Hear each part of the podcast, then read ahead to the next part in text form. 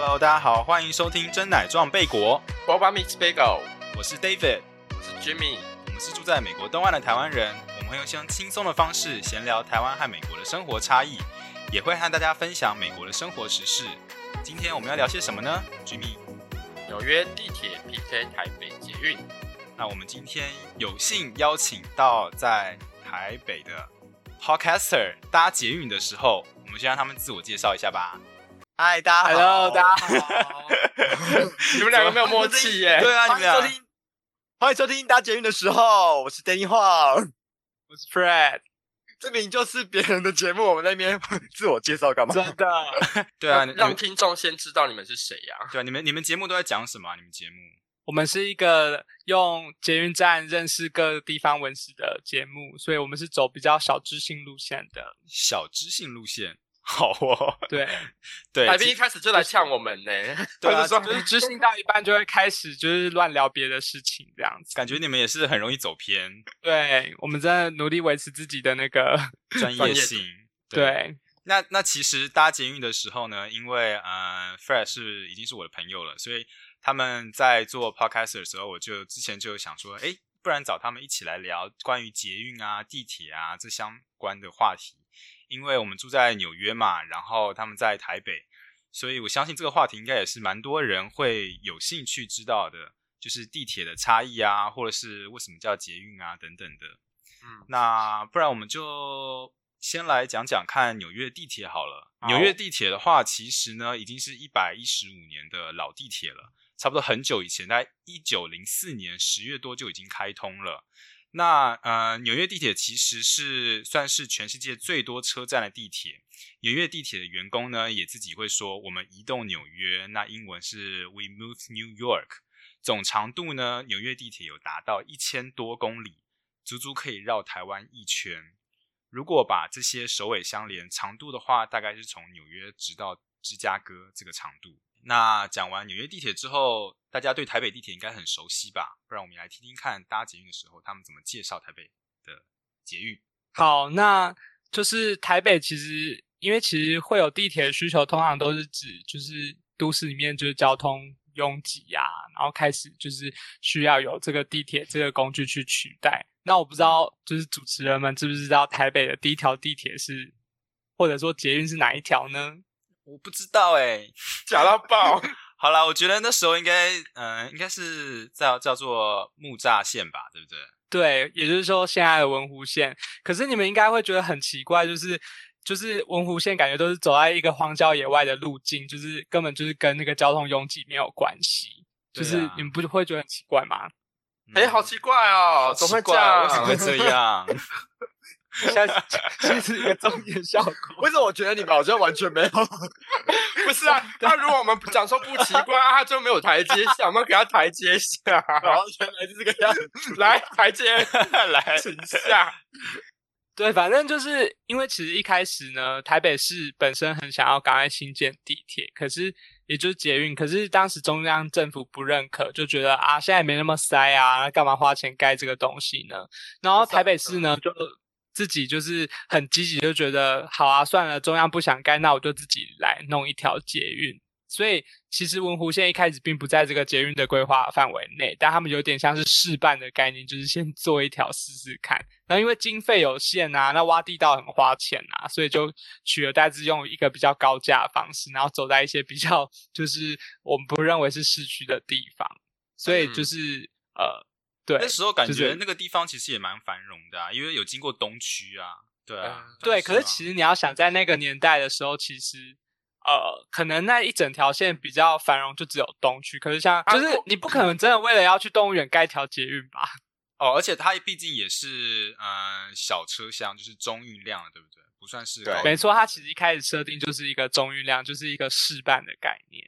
哦，那之后就慢慢就变成都是高运量的，什么板南线啊，什么之类的。其实高运量，我印象中好像也就只有那个，好像就只有淡水跟板南线是是高运量嘛，高运量是吗，Danny？啊，还有松山线跟中和新路线，这些都是高运对，量。松山线跟中和线就只有这四条线是高运量。四条那那那不就是全部了吗？几乎啊，除了新北投或者是碧潭，就是小碧潭之类不是，然后其他都是。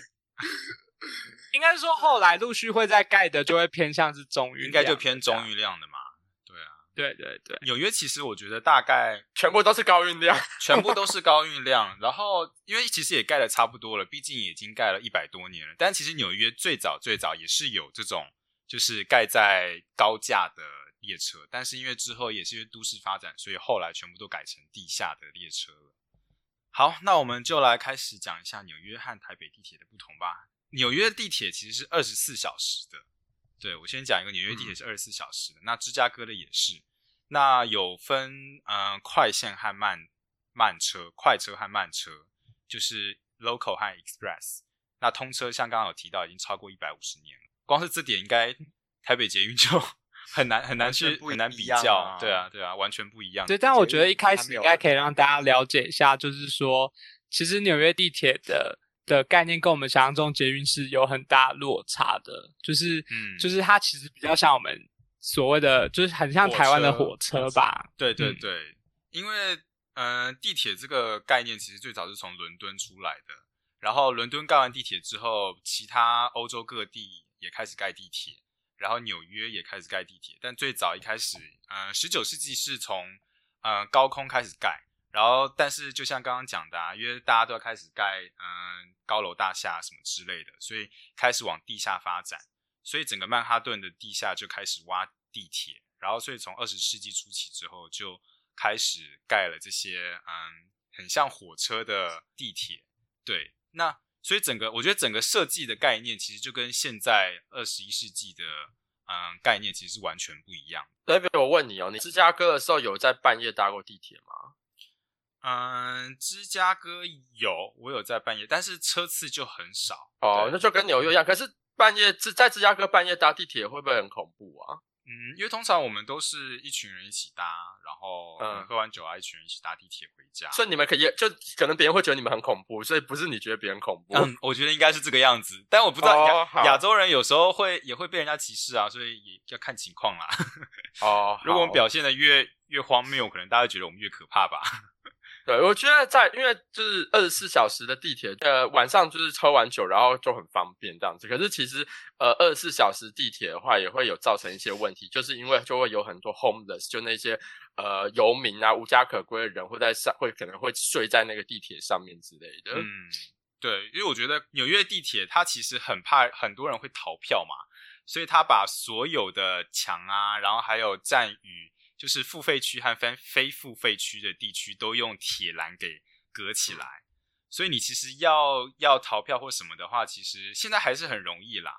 对，但是你要搭车纽约地铁，其实你花二点七五块，你就可以搭完一整天，你随便搭，他也不会说你要两个小时以后出站会被罚钱啊，什么都没有，就是你随便因为你出站也不需要再重新刷，啊，就是出站就直接这样子走出去就好了。对对对对对，所以其实要逃票非常容易，一整所以其实意思就是说，对，因为二点七五块听起来是相对世界上来讲是便宜的车票。对，台币八十五块钱左右。对啊，对，那不论搭乘长短，然后出站也不用刷，所以相对来讲，其实要逃票很容易。所以很多常常纽约地铁会有一些流浪汉啊，或是街头艺人啊，大家去地铁可能不一定是为了要搭车，就是为了要做其他事情这样子。所以意思是说，如果你要进站的时候，它是有很多栅栏什么阻拦的，但是你出站就是可以直接走出去就对。对，出站要直接走出去就好了。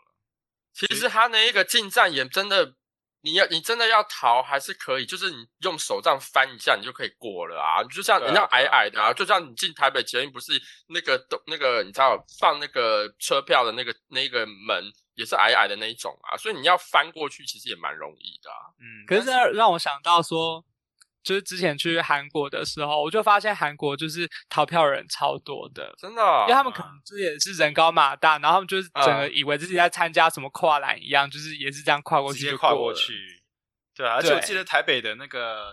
嗯，在栅栏旁边的围墙都是低矮的围墙，超矮的啊，对啊，你是可以直接翻过去的。但是纽约一定是栅栏会让你有低矮的围墙，因为这样大家就会逃票。可是说实在，这种感觉很审美观很差，就很像是要去什么奇怪的捷运之类的。对啊，所以我觉得这个也是设计概念的不同吧。哦，讲到这个，我突然想到，就是我们现在在讲进去那个捷运站的那一个收票那个东西嘛。那呃，现在纽约大部分还是就是保有就是那一种怎么讲，三根棍、三根铁棍子的那一种，就是入场的那种那个推进。去的那一对对对对对，然后因为嗯现在台北捷运全部通通都是那个小小的那个开关门那一种了嘛，闸门，啊、电子闸门 o k 对对对，然后那一种三根东西的，其实就就比如说有时候你要你是拿大件大件行李，就很难过去。对他们没有开放那一种，就是可以让小窄门或是或者是那种推轮椅的旅客进入的门吗。有他们有旁边会有一个就是门，就是真的就是那样子的门，然后你就是呃有需要的话，你就跟他讲，然后他就可以开那个门，或者是说，其实那个门也，如果你今天里面有人要出站，有些人会直接，那是像有点像一个紧急的消防门的、啊，但是然后里面的人如果要出站的时候，他其实往外一推，然后大家就。你知道，大家会看到说，哎，那个门比较大，然后大家就会直接往那个门直接从那边。冲进去，，对，就是一个逃票的方法。另外一点的话，其实纽约的地铁站是目前最多车站的地铁站，总共有四百七十二站。那年客运量的话是有到全世界第七，仅次于嗯大陆北京、中国北京、上海啊、广东、东京，还有东京、莫斯科这一些地铁站。然后根据有一个很无聊的调查，然后就是说有一个人他去用了最短的时间来去遍纽约所有的地铁站，然后打破他自己之前的记录，然后他用的时间是二十一个小时又二十八分钟，然后去遍了所有纽约的地铁站。你会想要做这样的挑战看看吗？我不会，我好像有点没必要哎、哎、我记得台北也有也有也有人做过这种事情哎、台北。有吗？这随着捷运在越来越多，就会这个时间就会不准啊。对我比较好奇的是，就比如说讲最长的一条线，然后从比如说淡水，然后搭到最后一站象山的话，大家是要花多久啊？哎，这个好像这个网上可以查到，大概一个小时。一个小时？，对，差不多。啊那其实还算快耶，真的。对啊，对啊，因为其实纽约的话，常常会我知道很多流浪汉他们会从就是在半夜的时候搭地铁睡觉，因为可能嗯从这从头搭到尾大概就要两三个小时，所以说你只要一站一站慢慢搭的话，你大概搭个搭两三趟，然后就哎起来了，就可以下站去对吃早餐。对对，其实公车也很多是这样。我在这家这个搭公车，常常有人就是靠这种大众运输来当晚上的睡觉的地方，嗯，但是就是很呃，你可能就不敢坐在他旁边。你有在晚上然后搭到那些就是车上一堆流浪汉，然后你有被吓到的经验吗？有啊有啊，因为嗯、我讲一些芝加哥的地铁站啊，芝加哥南边其实算是黑人区，所以说嗯、很多黑人都会住在那个地方。然后地铁站大部分上车的也就会可能比较多流浪汉啊，或者是一些呃出入分子会比较复杂一点。然后我那时候搭车的时候，好像是半夜十二点钟左右吧，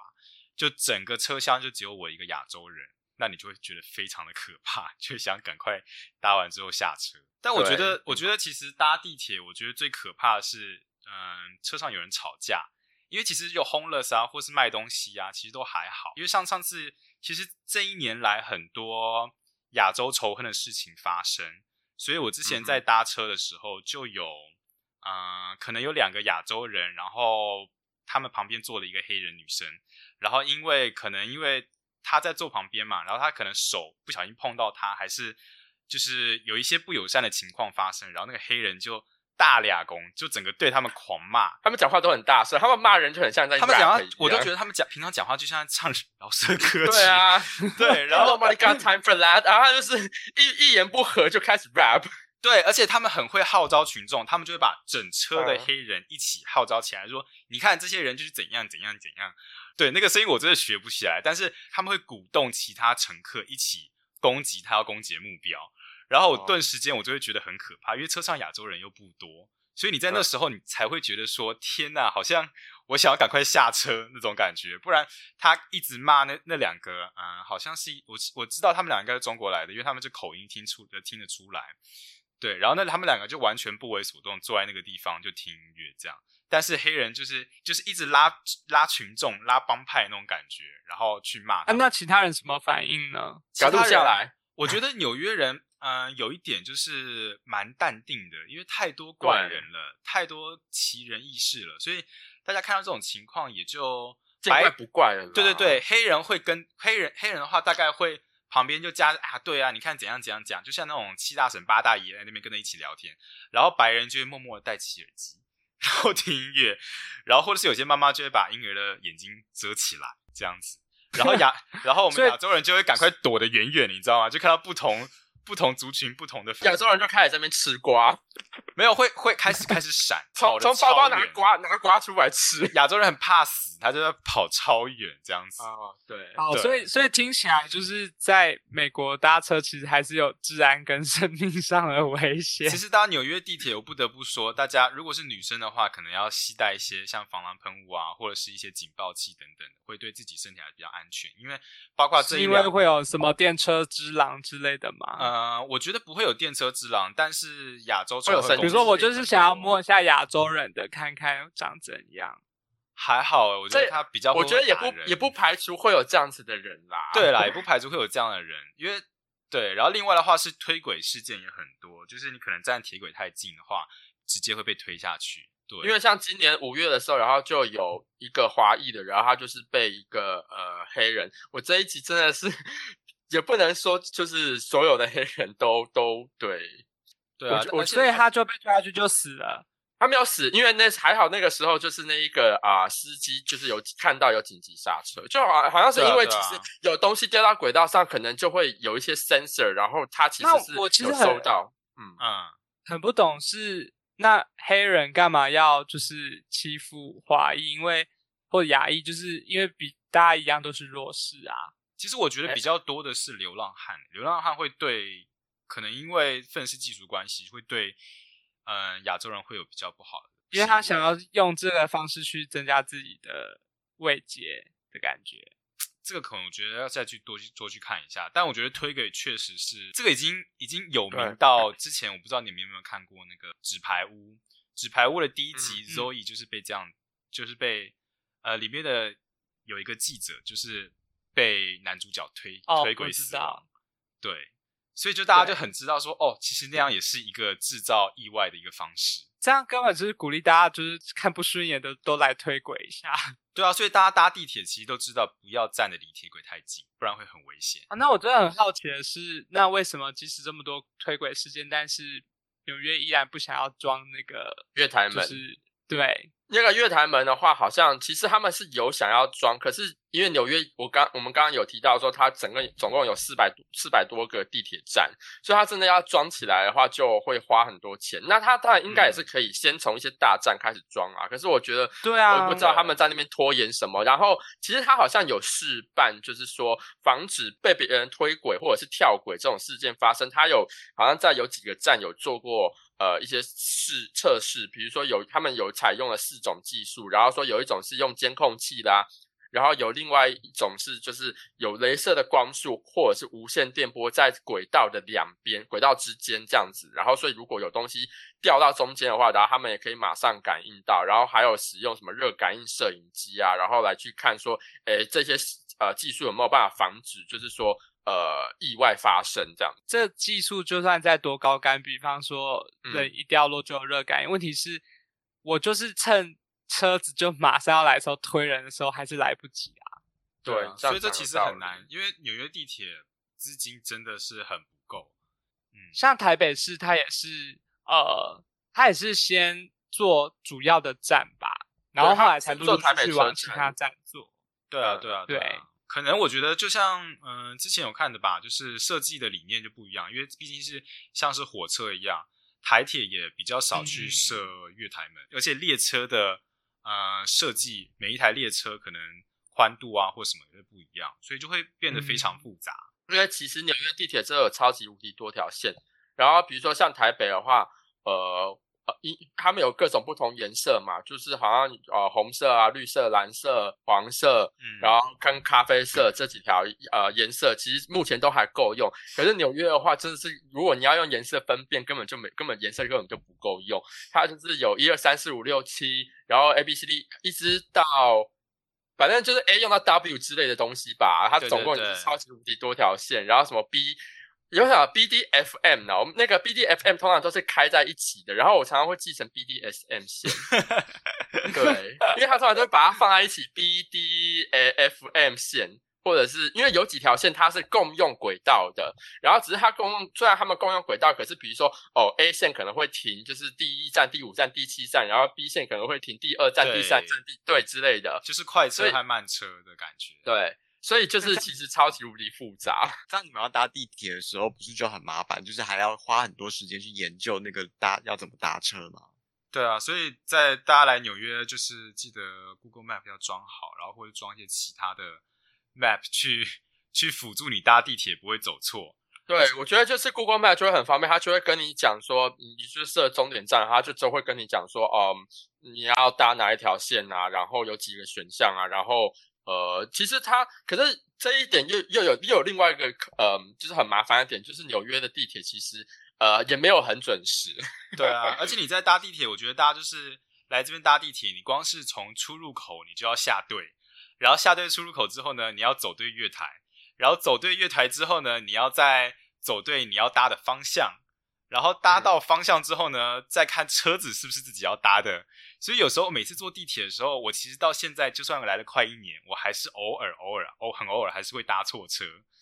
对，就是因为它其实你光你光进站，因为像台台北的话，它进站是你啊，假如说这一个一条马路上，然后它有两边都可以进站好了，然后如果你今天从一个入口进去，它你可以过到对面去嘛。可是呃，在纽约的话，很多站就都不是这样，就是呃，它马路的两边都有入口，可是这两个入口你进去之后，它是不相连的。就是你没有办法呃跨过去到对面去做，所以如果你今天从一个入口这样进去了，然后你发现啊我做到反我我这个是反方向的，那你如果已经过了闸门，那你就麻烦，你就要重新再花一次钱到对面，然后再进去。就像日本的那个火车一样，就是比如说一个月台它有两边，可是两边进站的列车它可能是不同线的，所以你可能在上车之前你要看清楚它到底是开往哪边是一样的意思。对，而且啊，纽约的话主要是分成就是有 uptown 跟 downtown，然后就是有两个方向，一个是往往北的，然后一个是往南的这样子。所以那个是主要我们会看说哦，到底是往哪个方向的一个呃一个依据这样子。这样比起来，应该大家都会比较喜欢台北地铁吧？就是就这一方面来说，因为搭搭起来比较单纯，然后又比较简单，然后比较方便。有时候我搭台北。捷运的那个平行转乘月台，一开始我会觉得很困惑。对我纽约好像比较少这样设计。我其实台北转乘后来好像变得蛮方便，因为我是住永和嘛，之前，然后以前永和到台北车站是不用转的，然后到后来他们把它就是割成很多不同的线之后，然后我到台北车站就变成要转两次。可是其实那转转两次真的是每次。呃，我是要先在古亭转，然后再到中正纪念堂转。可是每次我一到那个站一下来的时候，对面刚刚好车就来了，所以那个转乘其实就是不用花耗费太多时间，因为就在对面。然后但是纽约的话，就是你要可能走上走下，然后要走来走去，然后才哦，终于到了你要转的那条线啊！我知道，就有点像那个要跟那个松山松松山线要转乘的时候，我觉得跟松山线要转乘的时候，每一次都要走超级无敌久。其实这就是跟嗯。这跟捷运规划有关系，就是在台北，如果你是转乘方便的，就是因为他们在最早期的设计图里面就是已经是规划好的。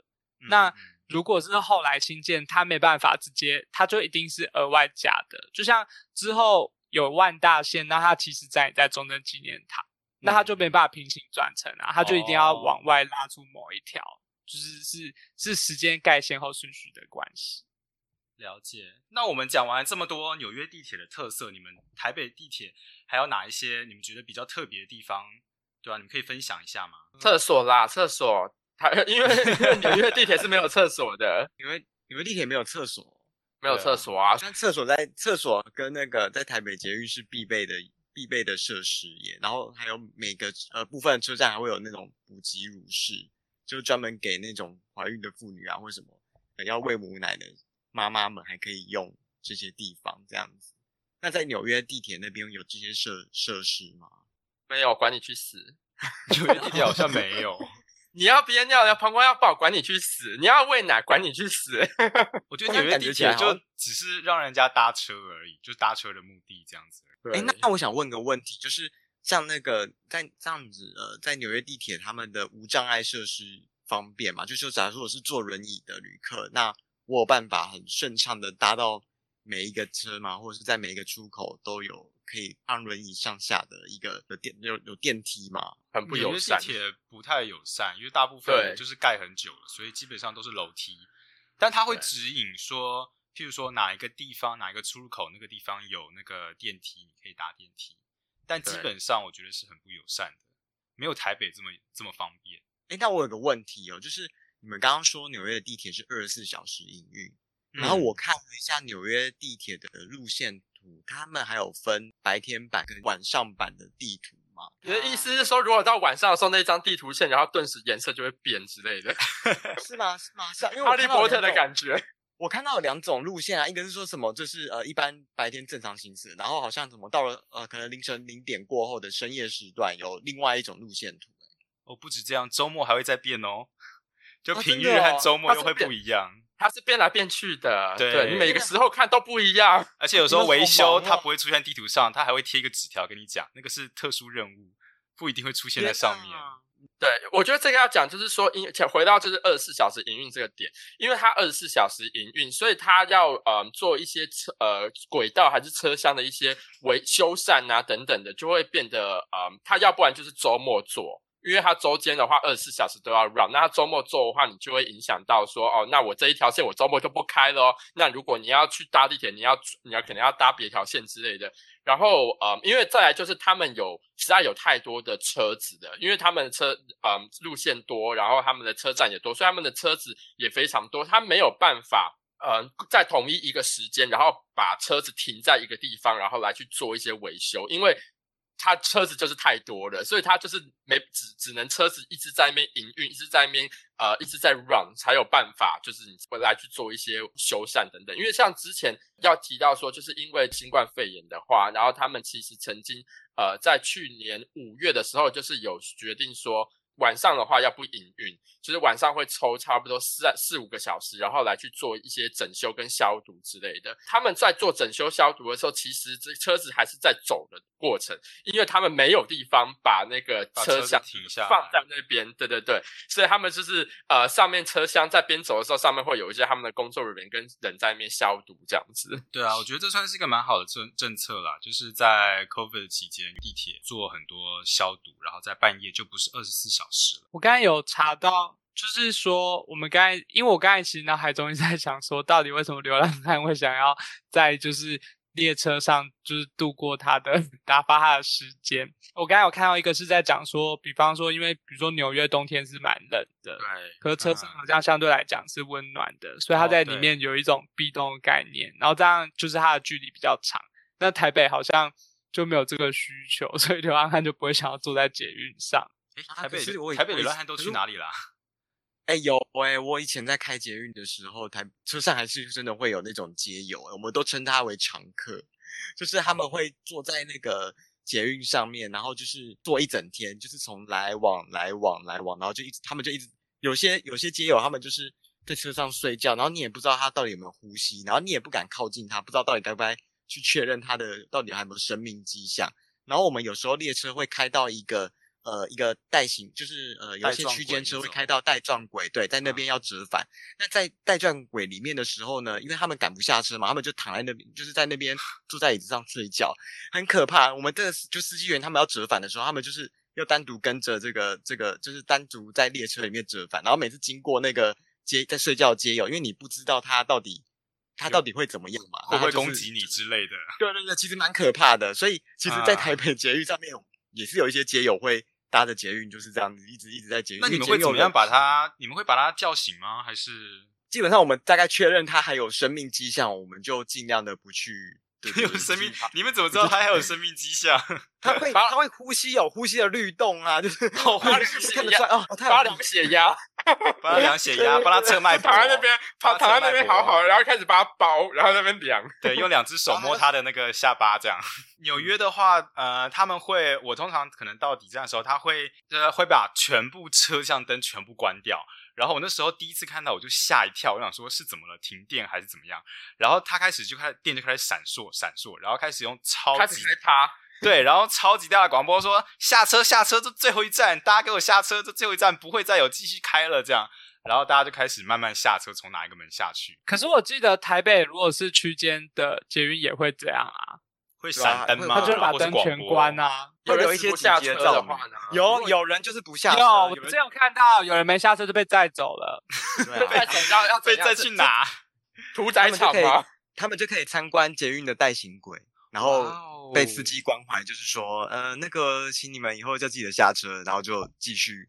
这样听起来好像也还好啊，就还对啊，没有怎样因为就但是你知道捷运司机就会很不爽，就是说我已经广播那么多声，你还在那边划手机，就很听不懂啊。就听听不懂人假装话听不你假装听不懂中文啊！哎，可能哎啊，我咖喱马森。对结果他只是想要参观代行轨。对啊对，其实现在讲到大型狗，就讲到我在网络上查到，但是我觉得这个我觉得很妙，然后我是不知道的，就是其实纽约有一个站是被废弃的，它是叫 City Hall Station，然后它是在呃已经停止使用差不多差差七十年的，然后它就是嗯只有一些特别的活动，像什么 Open House New York 的时候才会开放给民众参观。Open House 是一个活动，就是纽约在那一现在天台北也有办过。对，就是所有的大楼啊，或者是公众设施都会开放给大众可以去参观这样子。对，所以你想要去参观地铁啊，或什么都很方便，这算是一个活动。我相信台北应该也有了。现在有台北去年就有举办过一次是对参观第一，次就是参观有很多地方，然后关于捷运的设施，就是去参观那个捷运的行控中心跟那个跟有一个一个植物园捷运站的工地。我要我刚刚讲的就是说，你如果想要看参观一下纽约地铁的带状轨的话，你就是搭六号线，然后呢，在嗯，好像是在 World Trade Center 附近的时候，然后反正他就会跟你广播说，他要准备就是已经是最后一站，你要给我下车，然后你就继续留在车上的话，然后他就会开始真的进入那个半圆的那一个 loop，然后你就会回到了那个 uptown 的那个方向，然后但是你在这一个转的这个过程，你就是可以看到这个旧的 City Hall Station，然后如果你是呃坐在右边的窗户跟车门的话，你就可以看到里面整个嗯那个比较有历史，然后的这一个废弃的地铁站。听说里面其实还算蛮美的，只是因为不会有灯光，所以就会有点暗暗的。嗯，纽啊约其实很多，看看哦，你们会想要去看看吗？我不会耶，我会想、欸，我蛮想去你这边讲的很生动，我还以为就想说哇，好像很漂真亮，的，突然讲的好像我都心动了，然后就自己不想去。是啊，因为我就是觉得说啊，我看了之后，然后又怎样？就是我不是观光客啊，然后我也对就是捷运就也还好，就是它真的就是只是我就是去到处去吃东西的一个一个交通工具，一个交通工具。不过纽约地铁其实也很多电影有把纽约地铁拍进去，而且包括一些说一些废弃的车站啊，包括恐怖片也在纽约地铁那边取景过。因为很多地铁现在是不开的，或者是已经很斑驳，其实都没有去维修，因为这么多站。嗯，对，像是车站，关于像车站的行销啊，我不知道台北应该有很多彩绘列车吧，有啊有啊，台北就是只要有一些厂商啊想要打广告啊，就会就是只要花钱，这样就对对对，最有名的应该是嗯之前的那个吧，之前二零一七年有那个市大运的列车，然后那个时候就是刚好我也是开那条线，哦，你有开过？对我觉得超漂亮的耶。对啊，然后就是我们车上满满的都就很多人会在那边躺在地板上啊，然后游泳对不对？我记得是游泳那个游泳池真的很厉害，它看啊拍起来真的很像水在波动哎、对，我觉得那个其实他做的设车上设计很好，然后所以就很多人会去拍，然后我们还遇到就是有人会穿着就是带就穿着泳衣，然后那个带着去拍游泳圈，对，就真的去拍，就其实蛮有趣的。我好像有看到我的一些朋友有 PO，我觉得他们很大胆。呃，那时候我觉得超酷的，我觉得超有创意的。那纽约嗯地铁的话，在二零一八年也有做过，好像是台湾的观光局有买在 S 线有买那个车站的彩绘广告，然后所以那时候就包括说阿里山啊、原住民啊，或者是一些呃彩绘的图案都有在车上，然后大家很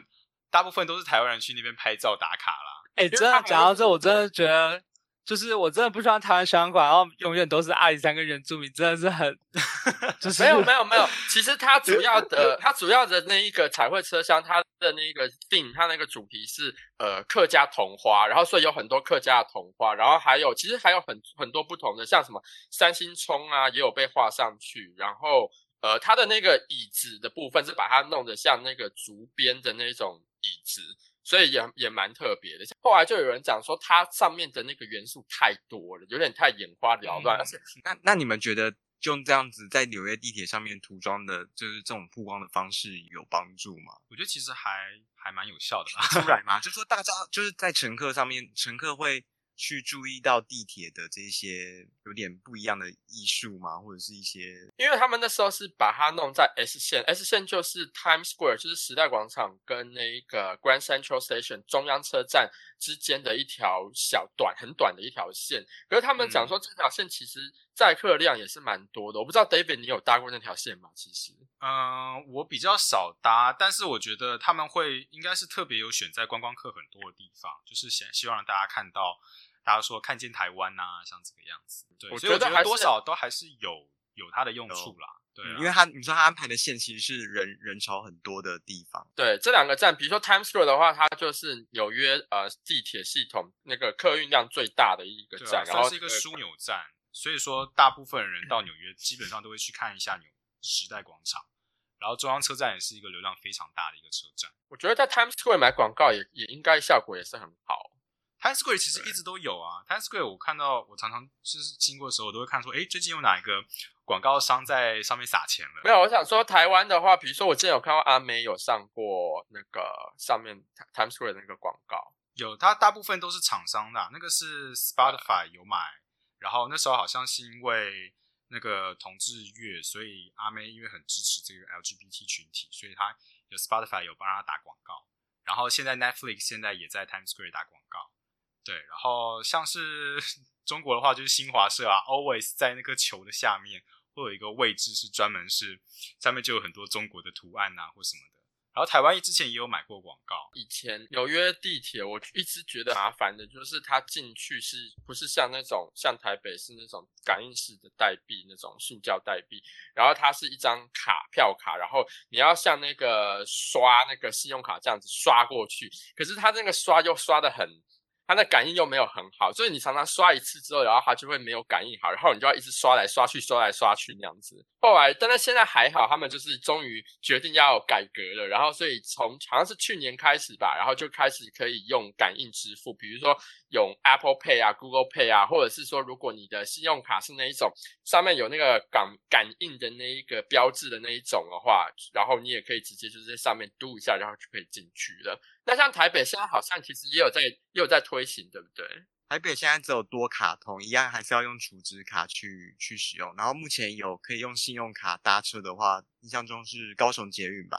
高雄捷运可以信用卡搭车，还有那个 Line 因为。之前有有听到是说，如果他要改的话，必须要整个闸门的那个口的电子系统都要换。那像嗯高雄捷运的方式，就是它就是所闸门所有闸门里面，它就是有一个可以让你这样做，就是不是因为他那个等于他要另外去做那一个高雄捷运的不是每个闸门都可以刷吗？还有刷 Line Pay 吗？高雄捷运我之前印象中看的时候有一个，也许后来他有陆续在增加。只是目前有开放多元支付的，其实好像是就高雄，然后台北的现在就只有用悠游卡、一卡通那种才可以用。那个纽约之后好像就会把纸纸本的票券，就是纽约还有纸本的票券，就是不是那不叫纸卡票啦，应该卡票卡的票券，卡票你以为是那种进去，然后那个会有车站帮你弄打洞？那应该是公车之前才会有，应该很久以前的。打一个洞代表搭过一次这样，然后那月那是月票嘛。哦，那个那个我记得应该是在呃在欧洲的时候才有这个样子。对欧洲还有吗？欧洲还有欧洲，那很复古哎、自己咬一个洞可以吗？要看什么？那你的嘴巴刚好那个洞啊，那个形对，对准，然后牙齿这样啊个，然后就好了。眨眼。不过就是呃，我有看到网上一直提到说，纽约地铁一直给人很最直接的印象就是非常的脏。哦。，对，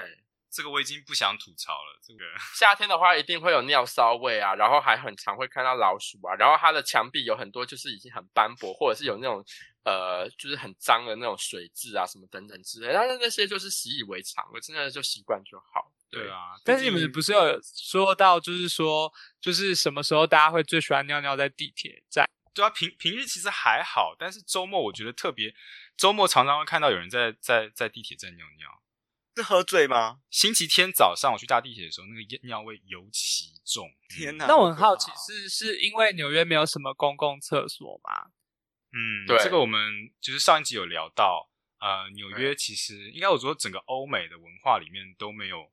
公共厕所，然后 even 有公共厕所，你都要投币或者是要付钱，不像台湾那么方便。那这样子不就是会鼓励大家，如果很想尿尿，就就随便找个地方尿嘛？他们可能是宁愿你在这里面尿，也不要就是你在那个厕所，然后给我在那边待很久，然后不知道在干嘛，或者是在吸毒之类的。对，因为他们的其中一个原因就是让很多地方的那个厕所就是不让你随便可以进去，就是怕你在那边吸毒，在里面吸毒啊，或者是干一些很不法勾当啊之类的。而且包括厕所的维修啊，或者是清洁，也是一笔费用。所以，因为的确厕所是一个死角，因为他不可能在厕所里面装监视器嘛。对